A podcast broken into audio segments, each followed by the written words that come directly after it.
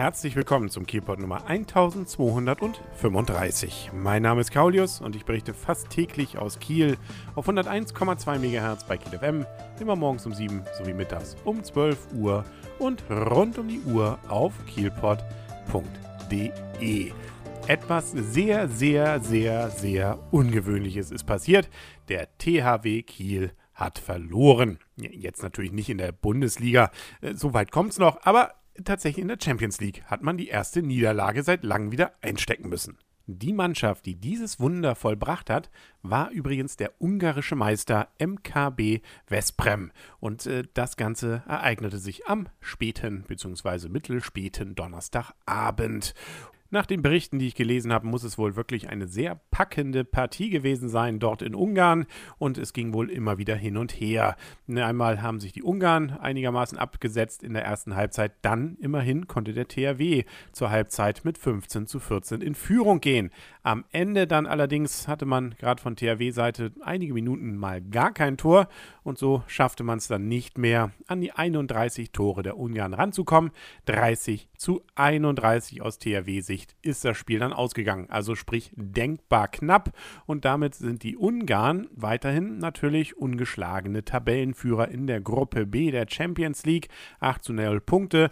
Kiel hat jetzt natürlich dann nur noch 6 zu 2, aber ich glaube nichts, bei dem man sich wirklich Sorgen machen müsste. Auch solche Abende gibt es mal und wenn es dann auch noch so knapp war und man gut trotzdem größtenteils gespielt hat, denke ich mal, kann man trotzdem jetzt, äh, naja, also immerhin weshalb man natürlich nicht in der Ostseehalle Schrägstrich Sparkassenarena spielen konnte in diesen Tagen, das liegt daran, dass dort die Pferde los sind. Es ist wieder Baltic Horse Showtime seit diesem Donnerstag und das sieht man ja schon von außen mit den großen Pferdehotels, hätte ich beinahe gesagt, mit den entsprechenden großen Zelten, die ja rund um die Halle aufgebaut sind.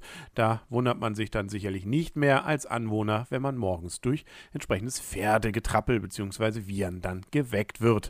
Der Zeitplan ist natürlich wieder eng gesteckt. Wer denn Fan ist, der hat sowieso schon die Karten und darf dann morgens früh dann schon in die Halle. Am Freitag ab 9 Uhr, am Samstag ab 9 Uhr und am Sonntag sogar schon um 8 Uhr morgens geht es los mit solchen Sachen wie zum Beispiel am Freitag das Eröffnungsspringen, am Samstag der Jugendteam Cup im Finale und das Dressurreiten gibt es am Sonntag eben um 8. Dazwischen eine ganze Menge andere Dinge, zum Beispiel das Holsteiner Master am Freitag, dann der City Park präsentiert die Show Acroliner, also ein bisschen Show ist dort auch geboten und und und, also natürlich am meisten wird dann entsprechend natürlich geritten. Also, wie gesagt, wer sich dafür interessiert, es gibt auch wieder Fahrduelle, Kostümspringen, habe ich hier gesehen, gibt es zum Beispiel am Samstagabend um 22.30 Uhr. Sprich, man springt wahrscheinlich nicht so wie jetzt Herrn Baumgartner aus 39.000 Metern, sondern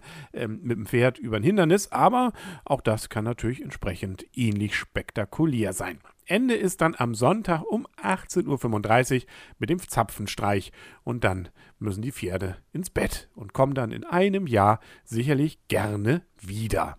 Die Ticketpreise halten sich, äh, wie auch in den letzten Jahren, durchaus, finde ich, gefühlt in Grenzen.